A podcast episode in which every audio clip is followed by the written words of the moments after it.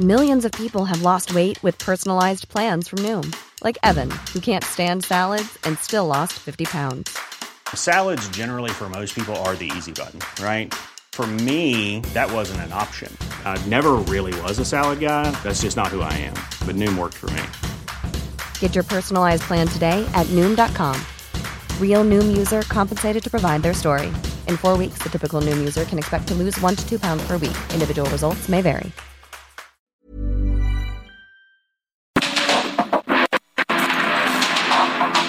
Porque el mundo actual no se entendería sin la economía, las finanzas y los negocios. Acompaña a Mario Maldonado, el columnista de negocios más joven y objetivo del periodismo financiero en su programa. Bitácora de negocios.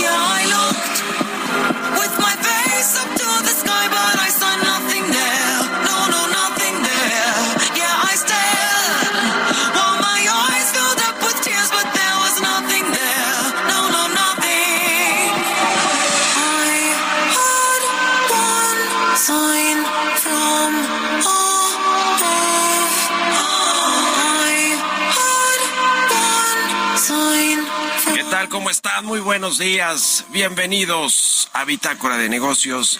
Yo soy Mario Maldonado y qué gusto me da saludarlos en este miércoles, miércoles 12 de julio del 2023. Estamos transmitiendo en vivo como todos los días aquí en la cabina del Heraldo Radio. Muchas gracias por acompañarnos. En punto de las seis que comenzamos la barra informativa de esta estación del 98.5 de FM a todos los que nos escuchan a través de estas frecuencias en la Ciudad de México, en la capital del país y en el Valle de México. Muchísimas gracias. Saludos también a los que nos siguen en Guadalajara, Jalisco por la 100.3, en Monterrey, Nuevo León por la 99.7 de FM y en el resto de la República Mexicana a través de las estaciones hermanas del Heraldo Radio, a quienes nos escuchan a través de la radio por internet, de las aplicaciones o de la página heraldodemexico.com.mx. Ahí está el streaming de la cabina de El Heraldo Radio. y a quienes siguen el podcast también de Bitácora de Negocios. De verdad, muchísimas, muchísimas gracias a todos y a todas. Bueno, comenzamos este miércoles, mitad de semana, con un poquito de música, como todos los días antes de entrar a la información. Esta semana escuchamos canciones de las colaboraciones musicales más exitosas de las últimas décadas, según el portal Sound Park. Y es el caso eh, de este que escuchamos de fondo, es de Lady Gaga y Elton, Elton John. Se llama Sign from Above. Es una canción interpretada por esta cantante estadounidense Lady Gaga y el británico Elton John, incluida en el sexto álbum de estudio de Lady Gaga, que es del 2020. Bueno, la vamos a estar escuchando y aquí en Bitácora de Negocios y le entramos a los temas, le entramos a la información. Vamos a hablar con Roberto Aguilar, lo más importante que sucede en los mercados financieros. Las bolsas siguen ganando, descuentan eh, eh, descuentan freno de la inflación en los Estados Unidos, atentos a la decisión monetaria de Canadá. El Fondo Monetario Internacional estima menor crecimiento económico global en los siguientes cinco años con apenas un 3%. Y la inteligencia artificial amenaza con eliminar 27% de los empleos de los países de la OCDE.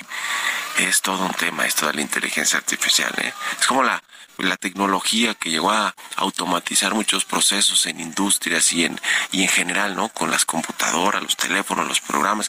Bueno, la inteligencia artificial, que es parte obviamente de toda esta tendencia y toda esta ola tecnológica, pues va a cambiar el panorama laboral en el mundo por lo menos eso está anticipando la Organización para la Cooperación y el Desarrollo Económicos, la OCDE, que por cierto eh, lideró mucho tiempo Oscar eh, Miguel eh, Ángel Gurría, Ángel Gurría, el exsecretario de Hacienda, ex canciller, que ahora es el ideólogo de el Frente Amplio por México, José Ángel Gurría.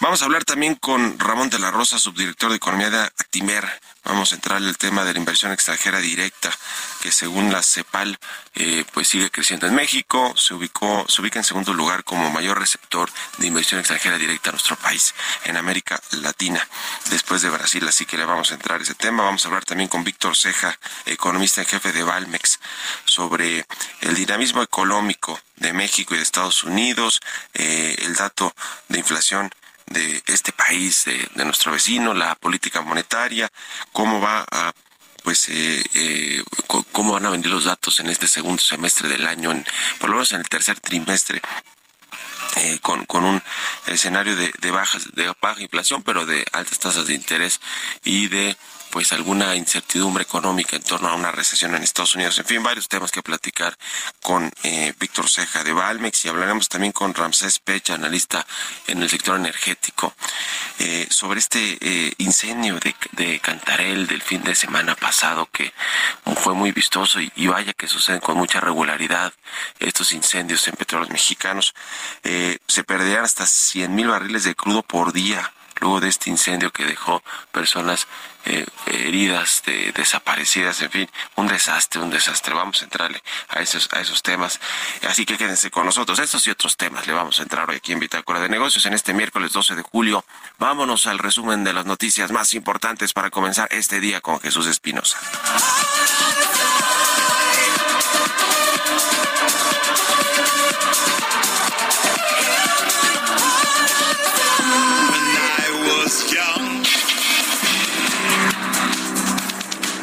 Para aprovechar el crecimiento económico que se registra en el país y atender los problemas de falta de trabajadores y la migración, Francisco Cervantes, presidente del Consejo Coordinador Empresarial, dijo que las empresas mexicanas pueden dar trabajo a los migrantes si el gobierno los legaliza. De acuerdo con datos de los informes de finanzas y deuda pública que elabora la Secretaría de Hacienda, entre enero y mayo del 2023, la recaudación del impuesto al valor agregado tuvo una contracción anual de 5.2% real, al ubicarse en 514.628.7 millones de pesos, lo que representó la mayor caída para dicho periodo desde hace 14 años. El director de la oficina de la Organización Internacional del Trabajo para México y Cuba, Pedro Américo Furtado, considera que la llegada de Luisa María Alcalde, la Secretaría de Gobernación fortalecerá la agenda laboral.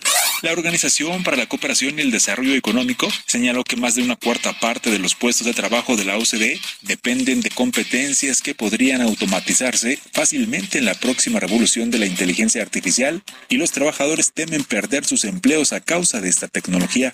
El secretario general de la Organización de Países Exportadores de Petróleo indicó que se prevé que la demanda mundial de energía aumente 23% de aquí a 2045, lo que significa que se necesitarán todas las formas de energía.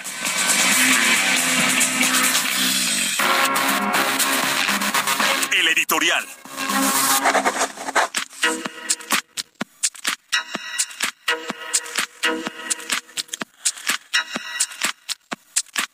Bueno, pues eh, el tema económico, le platicaba ayer de las diferentes velocidades eh, en las que crece la economía mexicana desde hace mucho tiempo, eh, pero que pues con los incentivos fiscales, financieros y la inversión que ha dirigido el gobierno federal a, regiones como el sureste de México con proyectos como el Tren Maya, la misma refinería de dos bocas en Tabasco, el corredor transísmico, pues ha buscado que estos estados crezcan. El gran problema con ese, con esa visión pues de corto plazo es que si bien estos estados están teniendo mayor eh, oportunidades en términos de empleos, mayor generación de empleos, de inversión eh, y de rama económica, porque van a sentarse pues empresas, trabajadores, cientos eh, o miles de trabajadores que llegan a estos proyectos a, a trabajar y generan de rama económica. En fin,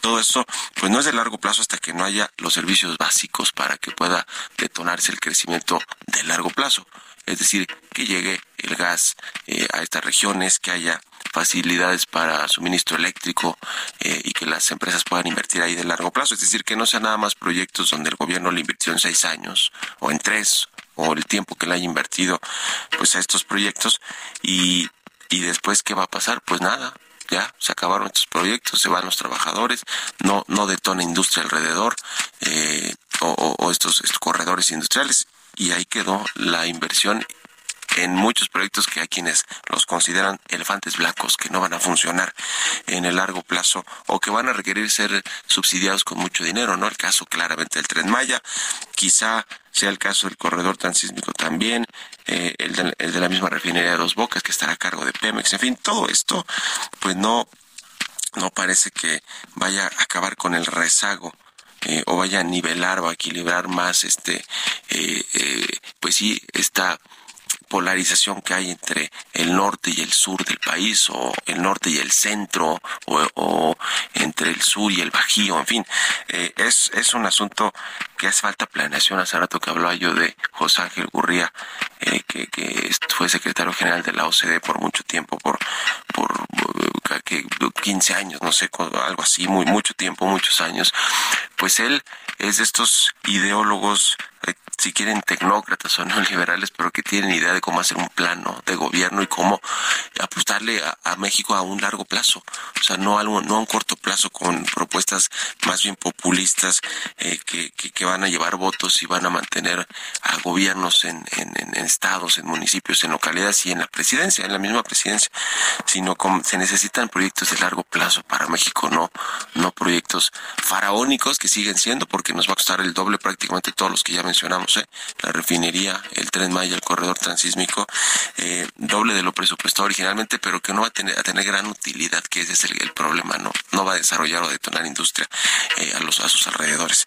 Eso, ese es un tema de planeación. México, a México lo quieren reinventar cada seis años. ¿A ustedes qué opinan? Escríbanme en Twitter, arroba Mario y en la cuenta arroba Herado de México. Mario Maldonado en Bitácora de Negocios.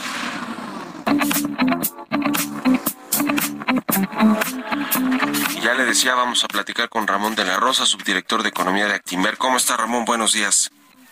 ¿Qué tal, Mario? Muy bien, muchas gracias. Gusto saludarte. La inversión extranjera directa en México pues ha crecido, ha seguido creciendo ahora sí que a pesar de todo y ahora hay una tendencia eh, esta conocida como el nearshoring que podría beneficiarle aún más a México en términos de atracción de capitales extranjeros. En el 2020 eh, participó con un total del 17% de toda la inversión que llegó a América Latina, es el segundo mayor país receptor de esta energía. Eh, pues cuéntanos un, poco de todas las fortalezas que tiene México para, para atraer esta inversión extranjera, además de ser vecino del principal país de, de, en términos de potencia económica que es Estados Unidos. Sí, Mario. Eh, sí, justo el reporte de la CEPAL menciona eso, ¿no? Somos el segundo receptor de inversión más importante de América Latina. El primero es Brasil, pero te diría yo que hay diferencias importantes y creo que justo eso eh, obedece las fortalezas que tiene el país. Mientras que en Brasil llegaron cerca de 90 mil millones de dólares el año pasado, eh, gran parte de esta inversión llegó al sector de, recursos naturales y tiene que ver con la guerra entre Rusia y Ucrania, que los eh, países están buscando sustitutos. En cambio, en México, en específico, gran parte de la inversión llegó al sector de servicios y manufacturas. Todo esto con la reconfiguración de las cadenas globales de producción, como bien dices. El sector de maquinaria y equipo electrónico tuvo un crecimiento muy importante el año pasado. Este año comenzamos a ver el crecimiento en la parte de equipo de transporte, todo lo que tiene que ver con el sector automotriz, y eso es lo que diferencia a México. ¿Cuáles son las ventajas? Que estamos al lado del país más importante del mundo en términos económicos, pero también que tenemos un muy buen eh, sistema de equipo de transporte, de manufactura, equipo de transporte desarrollado y prueba de ello es la inversión que se anunció de Tesla. Hay, hay eh, pues muchas posibilidades en distintas industrias para que llegue esta inversión extranjera.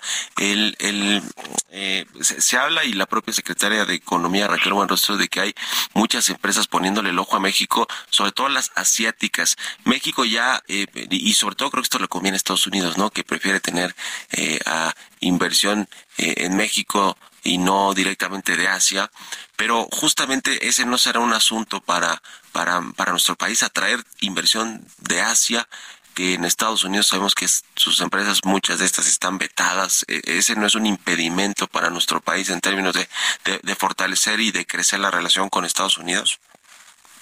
Sí, eh, obviamente el, Estados Unidos preferiría que las inversiones se hagan en conjunto, no en la región norte.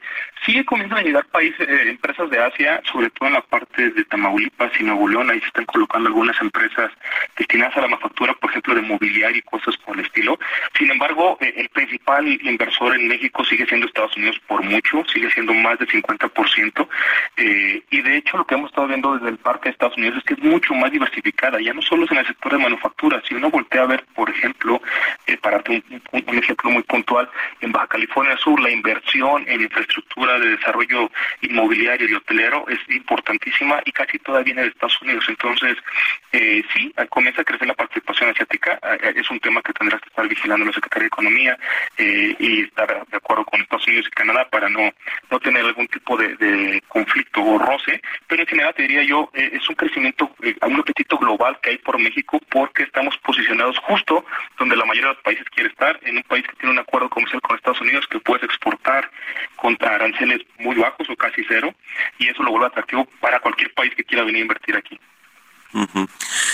Pues sí, es eh, México con todo y todo, ya decíamos, va a seguir siendo un país muy atractivo, más ahora con todo este asunto del nearshoring y con, eh, pues, eh, pues, por lo menos hay estabilidad, ¿no? Que, que ese es otro asunto, estabilidad macroeconómica en las finanzas públicas. hoy tenemos aún a una moneda pues muy competitiva, muy fuerte en, en, en, en nuestro país, con, como es el peso. Eh, es decir, todo eso finalmente además le da certidumbre a los inversionistas, aun cuando de pronto hay problemas con el Estado de Derecho y con algunos contratos de empresas que están en nuestro país. En fin, en fin, pues interesante. Muchas gracias Ramón de la Rosa y muy buenos días. Buen día Mario, muchas gracias. Que estés muy bien, hasta luego. Seis con veinte minutos, vamos a otra cosa. Economía y mercados. Roberto Aguilar ya está aquí en la cabina de El Heraldo Radio. Mi querido Robert, ¿cómo te va? Buenos días. ¿Qué tal, Mario? Me da mucho gusto saludarte a ti y a todos nuestros amigos. Pues bueno, las bolsas suben mientras que el dólar caía mínimos de dos meses antes de la publicación, en unos minutos más, de este informe sobre la inflación en Estados Unidos correspondiente al mes de junio, donde se espera una tasa de entre 3 y 3.1%.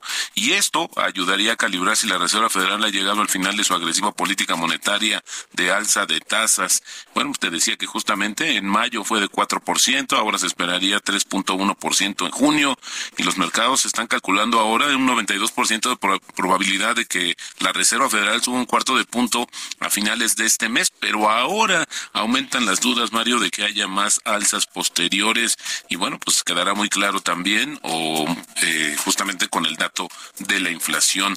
La atención también se centra en la decisión de política monetaria del Banco de Canadá y es que los analistas anticipan una segunda alza consecutiva de un cuarto de punto. En junio, el Banco Central subió la tasa de interés a un día en 4.75%, su nivel más alto en 22 años, tras una pausa de cinco meses, alegando que la política monetaria no era suficientemente restrictiva.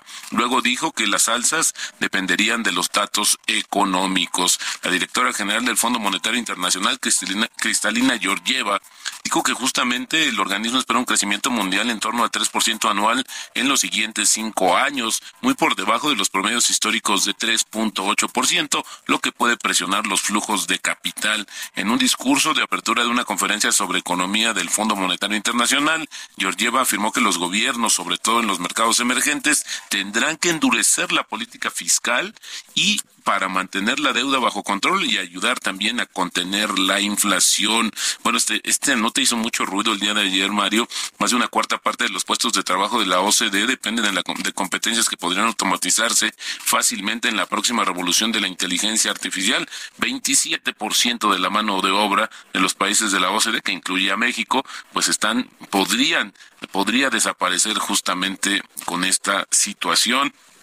También te comento que América Móvil pues, ya inició el periodo de reportes trimestrales ayer informó que sus ganancias crecieron 89% en el segundo trimestre, esto debido principalmente a mayores ganancias cambiarias que compensaron una leve caída de sus ingresos. Y fíjate que el tipo de cambio está cotizando en estos momentos en está en 16.99, nuevamente debajo de los 17 pesos. Se veía venir, ¿vale? Porque justamente, como te comentaba, pues el dólar se había debilitado y eh, previo a esto habíamos visto niveles de 17.01, pero así 16.99 de nueva cuenta, aunque hay que eh, informar que el 16.98, que sigue siendo todavía el mínimo histórico, pues se registró apenas el 5 de julio. Y vaya con este tema, porque también está jalando al resto de las monedas de los países emergentes, también a la espera, Mario, de este dato que va a ser el de la inflación, donde, bueno, será de 3, 3.1%, pero hay que recordar que apenas en el 2021 estamos hablando de más de 9% la inflación anual en Estados Unidos. Eh, recuerdo que el presidente presumía mucho que en eso le estábamos ganando porque teníamos una menor inflación. Sería bueno preguntarle ahora qué piensa. Pues sí, y viene la eh, decisión de la Fed, ¿verdad? ¿Cuándo, ¿cuándo es esa decisión? Es eh, la última semana de este mes, Mario. Estamos próximos ya para, a para subir la tasa cuarto de punto y que queden que en cinco, cinco y medio. 5.75. 5.75, porque está en 5.5. Bueno, pues ahora el problema va a ser para bajar las tasas el próximo año. Exactamente. en fin, porque la economía de Estados Unidos reciente, como siempre decimos rápidamente, esa política monetaria en, la, en los bolsillos, en la economía, en los créditos y en el crecimiento. Bueno, gracias Robert y nos vemos al ratito en la televisión. Gracias Mario, muy buenos días. Roberto Aguilar, síganlo en Twitter, Roberto AH. Vámonos a la pausa y volvemos con más aquí a Bitácora de Negocios.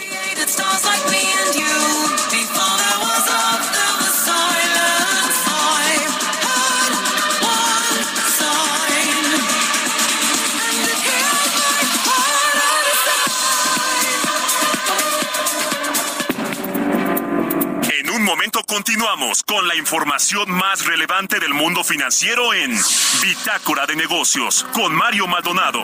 Regresamos.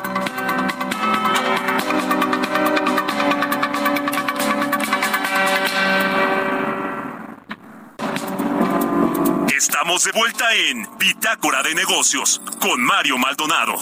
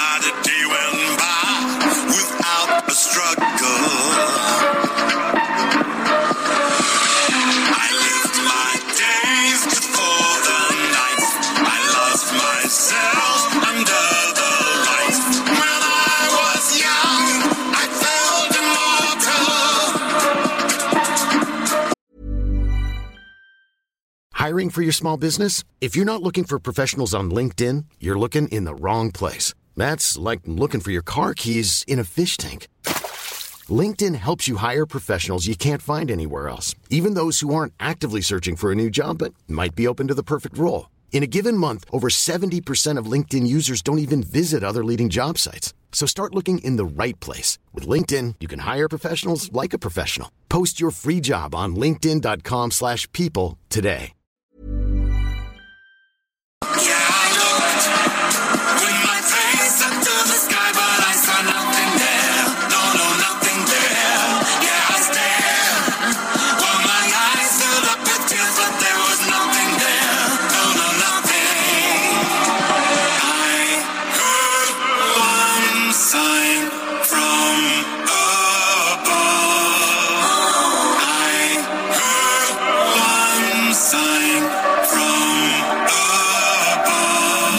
estamos de regreso aquí en Bitácora de Negocios, 6 de la mañana con 32 minutos, tiempo del centro de México. Y regresamos con un poquito de música.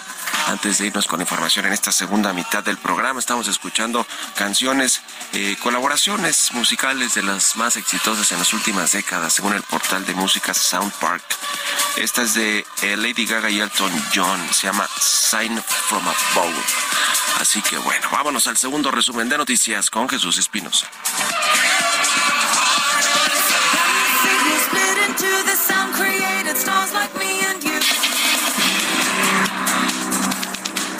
Alfonso Durazo, gobernador de Sonora, informó que el presidente Andrés Manuel López Obrador estará en el estado durante el fin de semana donde se entregarán todos los permisos necesarios para que la empresa internacional México Pacific instale una planta de licuefacción de gas natural en Puerto Libertad. José Antonio Fernández Carvajal asumirá de manera interina la Dirección General de Fomento Económico Mexicano FEMSA en sustitución de Daniel Rodríguez Cofré. Fernández Carvajal se venía desempeñando como presidente ejecutivo del Consejo y anteriormente ya ocupó el puesto como director general del grupo. Con un voto dividido y en un proceso electrónico a distancia, los magistrados de la Sala Superior del Tribunal Electoral confirmaron las medidas cautelares de la Comisión de Quejas del INE, en donde avalaron recorridos de aspirantes de Morena, pero les hicieron recomendaciones como el no llamar al voto para no caer en actos anticipados de precampaña. Donald Trump, expresidente de Estados Unidos, pidió a la justicia del país norteamericano retrasar el juicio en su contra hasta después de las elecciones presidenciales previstas para noviembre de 2024. Entrevista.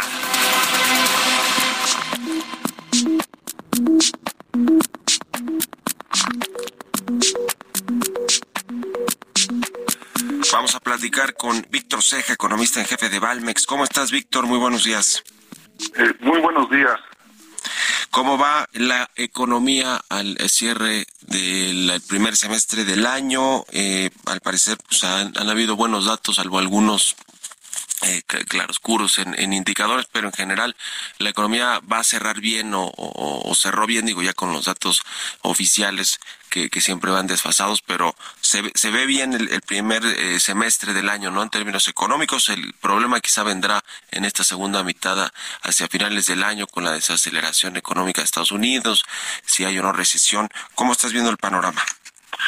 Bueno, eh, la primera mitad de este año la, economía mexicana pues ha tenido tuvo un buen comportamiento, incluso superior al, previsto, al esperado. Eh, hay que recordar que en el primer trimestre, que son los datos eh, duros, digamos, ya observados, la economía creció 3.7% a tasa anual y diversos indicadores eh, más oportunos dan cuenta que ese dinamismo se prolongó durante varios meses más. Eh, es con los datos que tenemos a, a, la, a la fecha, es probable que la economía en promedio en el primer semestre del año haya crecido cerca de 3.5%. Incluso eh, algunos datos oportunos, como los que se publicaron el día de ayer con Plantad, o algunos eh, indicadores que hemos seguido, como el uso de tarjetas de débito y crédito, pues señalan que la, el consumo está mantiene su dinamismo y ese, ese dinamismo podría prolongarse un poco más. Eh, eh, tal vez varios meses antes de que la economía empiece a desacelerarse. Aquí el riesgo que se tiene para el segundo semestre de este año es de que la política monetaria restrictiva pues ya tenga su efecto sobre la economía y con esto tuviéramos un, poco más, una desaceleración económica. Eh, nosotros eh, hemos ajustado al alza nuestra estimación de crecimiento para todo el año, la ajustamos recientemente de 1.9 a 2.3%, pero mantenemos un sesgo positivo. hemos visto un sesgo positivo y pudiera ser un poco mayor. Eh, aquí hay un evento muy importante que cambió el entorno. Eh, en Estados Unidos eh, el, riesgo de recesión, aunque existe, se postergó y es probable que se dé hasta el 2024. Y esto podría darle un poco más de aire a, la economía mexicana y entonces tener un poco más de crecimiento al previsto por nosotros y por el mercado.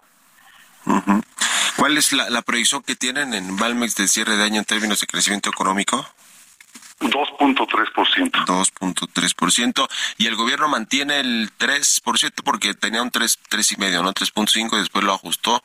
Pero se mantiene por ahí, ¿verdad? El 3%. El, el, el 3%. Sí. Aquí hay que, hay que reconocer que eh, la estimación del gobierno, pues a, principio de año parecía muy optimista. Eh, eh, los, el, mercado estaba por abajo muy significativamente, pero ahora con los el dinamismo que ha mostrado la economía, pues la probabilidad de que el crecimiento se ubique eh, un poco más arriba, cerca de, digamos, tenemos nosotros 2.3%, pero hay un sesgo positivo, podría ser 2.5%, entonces si hace, la probabilidad de, un poco más de crecimiento, pues es alta. eh, ¿Cuáles son las, las alertas o los focos amarillos que podrían encenderse o, tornarse un poco rojos hacia adelante o en esta segunda mitad del año, por lo menos en lo que resta del 2023?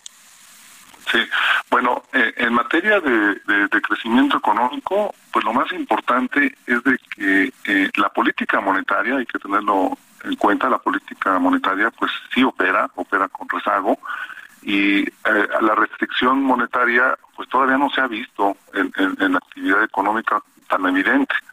Eh, tenemos aproximadamente un año en donde la política monetaria es claramente restrictiva, es decir, con tasas de, interés eh, reales eh, elevadas, superiores al 4%, y el rezago con, que, con el que opera en la actividad económica es de uno a dos años. no sabemos exactamente cuándo se puede dar ese rezago, pero evidentemente ya en, las, en los últimos meses de este año pudiera darse ese impacto y entonces la desaceleración económica pudiera eh, ocurrir, ser más evidente en la, en la economía mexicana y, en y también en el resto del mundo. El, otro riesgo que se tiene es eh, que la economía estadounidense pues mantenga, eh, o sea, finalmente caiga en recesión. Eh, se ha dicho que esta es una recesión breve y, poco profunda, pero finalmente va, va a afectar a la, a la economía mexicana. Eh, en términos de actividad económica, esos son los riesgos que nosotros vemos. El tema de las tasas de interés que eh, pues se van a mantener altas en Estados Unidos y en México, no se diga, eh, por lo menos hasta el cierre del año, eh, no ha tenido todavía un, un efecto realmente en la economía, más bien ha sido pues en México de beneficio para el tipo de cambio por mantener este diferencial de, tasas con Estados Unidos eh, y, le ha favorecido al peso, entre otras cosas, entre otras cosas que se ha debilitado el dólar en, general con otra, con respecto a otras monedas, pero más allá del efecto que ha tenido en estas inversiones de, de cartera o, o, de, o de bonos, eh, no se ve que vaya a tener efecto, eh, digamos, fuerte, directo en la economía, ya pensando más en los próximos meses, toda vez que se van a mantener altas las tasas de interés y registren el restringen el crédito, etcétera.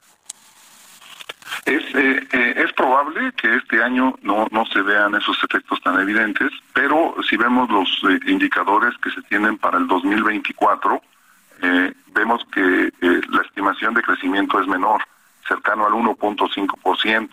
Ahí es cuando se debería de ver ya el efecto más, más importante y, que operen los mecanismos a través de cual eh, eh, se implementa la política monetaria restrictiva, es decir, menor financiamiento al crédito, eh, menor inversión, un tipo de cambio fuerte, pues sí está ha sido provocado por las altas tasas de interés, pero también hay que recordar que en términos de, consumo, pues tiene un efecto negativo vía remesas, porque al convertirlas de dólares a pesos, pues hay un hay, hay menos eh, poder adquisitivo y esto finalmente le pega al, consumo. Eh, también tiene efectos en la, balanza comercial, pues por, se, se baratan las importaciones, se encarecen las exportaciones entonces el déficit pues se podría ampliarse hacia adelante y esto también implica menor crecimiento económico. Entonces, eh, eh, aunque las tasas de interés eh, se van a mantener altas y, no se ha visto el efecto claro en la actividad económica, más adelante nosotros sí consideramos que, que se va a ver y sobre todo en el 2024 en, en Estados Unidos pues está este asunto de la recesión, también con, con inflación que, que ha venido a la baja eh, y, y, la tasa de interés que todavía se prevé por lo menos un aumento en esta próxima reunión de, de la Reserva Federal. Eh, pero eh, allí el efecto sí, lo platicamos hace un momento con Roberto Aguilar, sí es eh, más directo a la economía, ¿no? Por, por, porque hay mucha mucha, porque están todos bancarizados o tienen mucho acceso al crédito, toda la, la, población prácticamente de Estados Unidos tiene acceso al crédito y, y ahí digamos los, los canales de transmisión, como dicen los economistas, son más rápidos. Esto, esto es lo que puede determinar por desencadenar la, la recesión o cuáles son los otros factores que, que, que están en, en digamos, eh, tomándose en cuenta para, para ver si hay recesión o no en Estados Unidos. Eh, básicamente lo que nosotros tenemos son, son tres indicadores eh, fundamentales. El, que se está mencionando, las tasas de interés. Eh, hay que recordar que hace varias semanas se consideraba que la tasa terminal era 5.25 en Estados Unidos y ahora lo, más probable es que sea 5.75, hay más, más restricción. La otra es la disminución del balance de la FED, que finalmente incide también en niveles de tasas más elevadas y hay, un fenómeno que está ocurriendo que es la contracción de la oferta monetaria.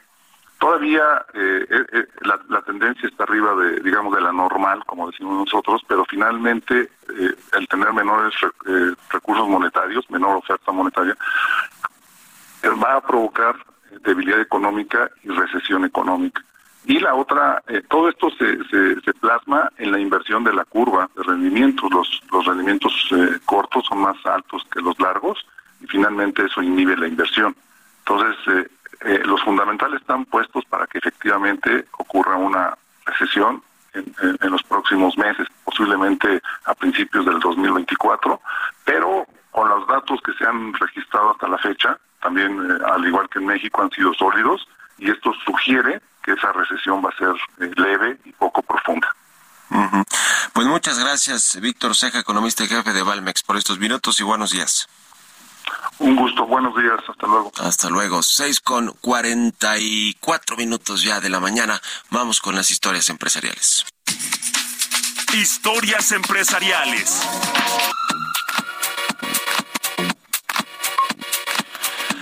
Bueno, pues esta eh, efervescencia que ha generado Threads, la plataforma, la nueva plataforma de, Meta, la nueva red social, muy parecida a Twitter, eh, que pues además es, es, es, fácil de accesar a ella quienes tienen un perfil de Instagram porque porque pues es pues es muy parecida también a Instagram, ¿no? Solo que con feed de, noticias, de información, como lo hace Twitter.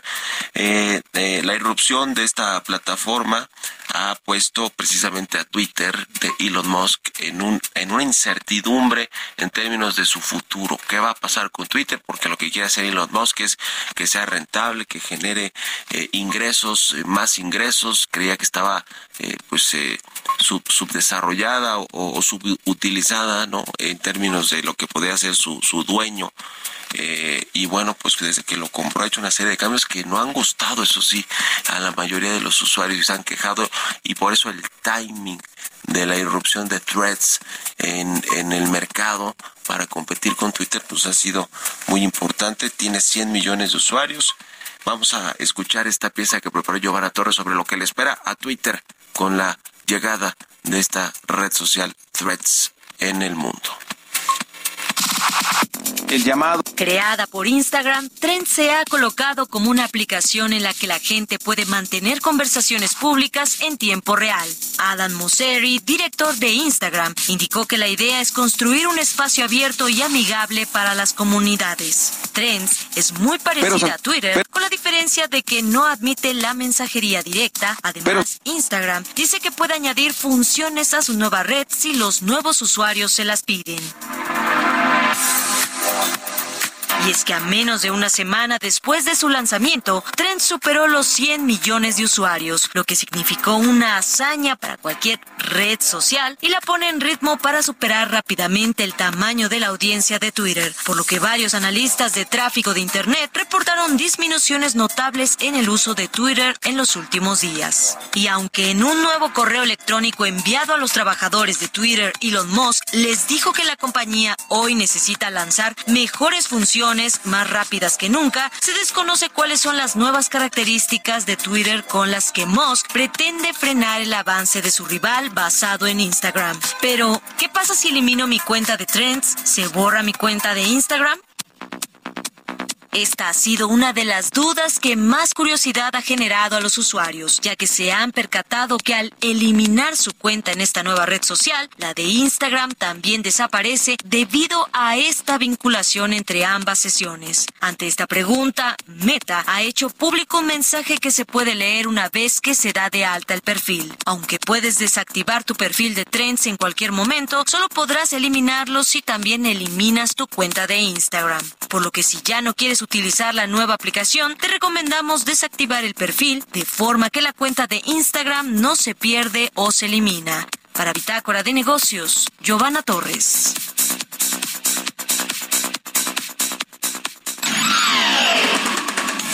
Mario Maldonado en Bitácora de Negocios.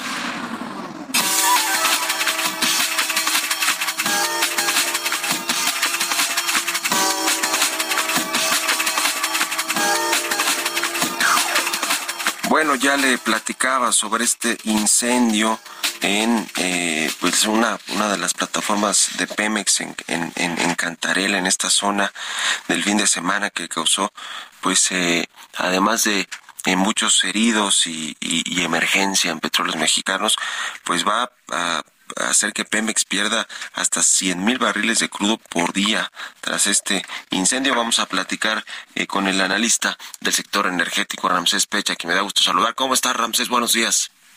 Buenos días, Mario. ¿Cómo estás? Te mando un saludo. Igualmente, pues a ver, platícanos un poquito de lo que realmente sucedió, porque hay comunicaciones de Pemex de, de qué fue lo que originó este incendio y también del efecto que va a tener en la producción petrolera en nuestro país. Bueno, Mario, mira, para, para platicarle al público, en la, en la zona de Campeche hay dos tipos de plataformas que se utilizan para la, para la producción. Primero tenemos lo que se llaman plataformas de perforación, que es donde se hace, vamos a llamarlo en forma burda, el hueco en el, en, el subsuelo para poder extraer el hidrocarburo a superficie o, ya sea líquido o gaseoso.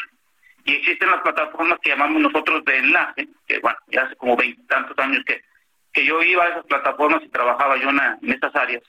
Y esa plataforma lo que hacíamos es que se utilizan para poder mover el crudo líquido o el gas. En la plataforma donde estaba y hubo el incidente se llaman las plataformas de enlace. En esa plataforma de enlace lo que se hace es que se distribuye el gas a ciertas ah, áreas, como puede ser Atasta, y Atasta lo mandan a Pemex y de Pemex para reacondicionar el gas y quitarle el, el azufre. Y más o menos lo que se utilizaba ahorita en esa plataforma de enlace es que se mandaba el gas para poder ser enviado de nuevo a los pozos y ayudarles a tener presión, ya que algunos de ellos ya no lo tenían. Se manejaban alrededor de, 600 millones de pies cúbicos en forma diaria para poder mantener la producción en la, en la zona de Campeche. ¿Qué es lo que sucedió en esta, plata, esta plataforma de enlace? Que simplemente lo que pudo haber sucedido, y todavía hay que esperar el peritaje del, seguro, porque acuérdate que Pemex tiene un seguro y la empresa eh, Cotemar también debe tener un seguro, debe haber un peritaje y determinar Posiblemente pudieran haber dos cosas, como sucedió, si has recorrer en Acatún en el año 2015, que fue un problema de una chispa o algo que hubo una fuga de gas y fue con lo que ocasionó también en la misma plataforma del tipo de enlace en 2015. Entonces, aquí lo importante, Mario, no son los 100 mil barriles que se perdieron, sino es la estructura que en su momento dado ya no puede ser reutilizada porque estuvo sometido a altas temperaturas y la norma te dice que tienes que utilizarlo todo nuevo. Esta plataforma puede costar entre 400 y 600 millones de, dólares, más la instalación, más la, la y todo puede salir entre unos 700 a unos 800 millones de dólares. Aquí lo importante, Mario, sería es el tiempo que tarda el peritaje del seguro y cuánto dinero va a poder recuperar Pemex de ese seguro que tiene y cuánto dinero va a tener disponible y en menor tiempo poner esa plataforma de nuevo porque era fundamental para mantener la producción de ciertos pozos que se utilizaban para la reinyección de gas. Eh, eh, estos 100 mil barriles de crudo por día, eh, estamos hablando de cuántos días y de, y de cómo afecta esto a la, a, la, pues a la producción y a la exportación, ¿no? Porque me imagino que muchos de estos barriles pues se iban al mercado de exportación. Eh, estos barriles iban mayormente a, la, a, dos bocas, donde están los centros de almacenamiento. Fue solo un día de 100 mil barriles. He podido ver la, data de Pemex, ya se incrementó, ya, ya más o menos no hay una diferencia, no más de 50 mil, 30 mil barriles. Eh, solo fue no más de 48 horas del inconveniente. Y esa cantidad, ese crudo, no, lo, importante es que no se mantuvieron los pozos tanto tiempo cerrados y eso pudo haber, algunos de ellos, de ellos haber costado más todavía poder reabrirlos porque teníamos que hacer una estimulación o algo para poder reactivarlos, cosa que no fue necesario en muchos de ellos. Y aquí lo importante, Mario, es, vuelvo y repito, el dinero que necesita Pemex para el mantenimiento de sus equipos es muy importante. En, en esta industria de alta presión y temperaturas es muy importante tener el mantenimiento y creo que si me lo permite, yo creo que si ya Pemex ya ha dado varios avisos que tiene problemas, ya sea en la en la parte donde se extrae el hidrocarburo donde, donde se transforma en las refinerías, creo que Pemex ya deberían estar observando que ya no debería de estar siendo el que mayor aporta en derechos e impuestos que se tiene y mejor quitarle una cierta cantidad, sobre todo en el derecho de utilidad compartida, y ese dinero que le quiten, que lo utilice para el mantenimiento y sobre todo la el recondicionamiento de varios, de varios equipos que están hoy en estas zonas de Campeche, y acuérdate que al contacto con la, con la parte salina se necesita un mayor mantenimiento. Entonces, estas instalaciones o esta plataforma era de la empresa Cotemar y que y que dices, pues tiene que tener su seguro, ¿no? Para para para este eh, pues este tema en la, plataforma que nos dices podría costar hasta 400 millones de dólares. Ya no hay forma de, de reactivar ahí el, tema o, o, sí se puede arreglar, o sea, las pérdidas tendrá que, que, ¿quién corre con las pérdidas? ¿Cotemar o Pemex o cómo está? La, la, la, la, plataforma de Pemex, quien operaba era Cotemar, ah, quien estaba en ese momento dado, y el seguro eh, es de Pemex y Cotemar, cuando cualquier compañía que tiene un contrato con Pemex tiene que un seguro, tiene que tener un seguro de responsabilidad también, y hay que ver cada tipo de seguro que va a aplicar, y, y, esa plataforma de enlace ya no se puede volver a utilizar porque vuelvo y, y comento, estuvo sometido a altas temperaturas y la, y la norma nos dice cualquier equipo que esté sometido a altas temperaturas ya no es fiable para su conducción. ¿Por qué? Porque ahí se manejaban presiones y gas que sabemos que es altamente volátil con cualquier chispa. Ya. Pues ahí está el tema. Gracias, gracias por ayudarnos a entender lo que sucedió en esta plataforma de Pemex operada por esta empresa privada y, y, pues el efecto que tendrá o que tuvo eh, en la producción. Gracias, Ramsés Pech, por estos minutos y buenos días. Buenos días, Mario. Que tengas un buen día. Igualmente para ti. Eh, vámonos, con esto nos despedimos. Gracias, gracias por habernos acompañado este miércoles aquí en Bitácora de Negocios. Se quedan en estas frecuencias de El Heraldo Radio con Sergio Sarmiento y Lupita Juárez. Nosotros nos vamos a la televisión, al canal 8 de la televisión abierta, a las noticias de la mañana y nos escuchamos aquí mañana tempranito a las 6. Muy buenos días.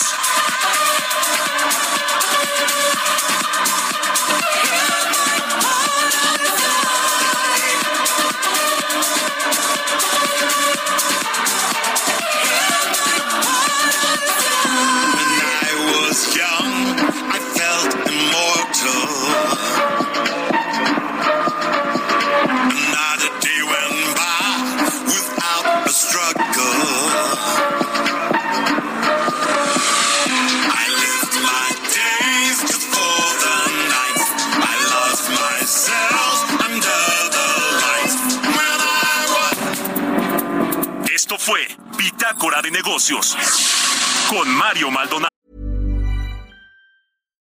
Deserves the best, and there's no better place to shop for Mother's Day than Whole Foods Market. They're your destination for unbeatable savings, from premium gifts to show-stopping flowers and irresistible desserts. Start by saving 33% with Prime on all body care and candles. Then get a 15-stem bunch of tulips for just $9.99 each with Prime. Round out Mom's menu with festive rosé, irresistible berry chantilly cake, and more special treats. Come celebrate Mother's Day at Whole Foods Market.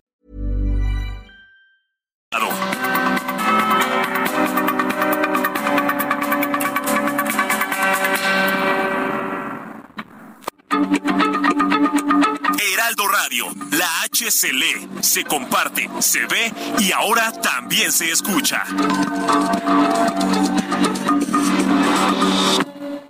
Julio, Julio. 3 por 2 en todos los bienes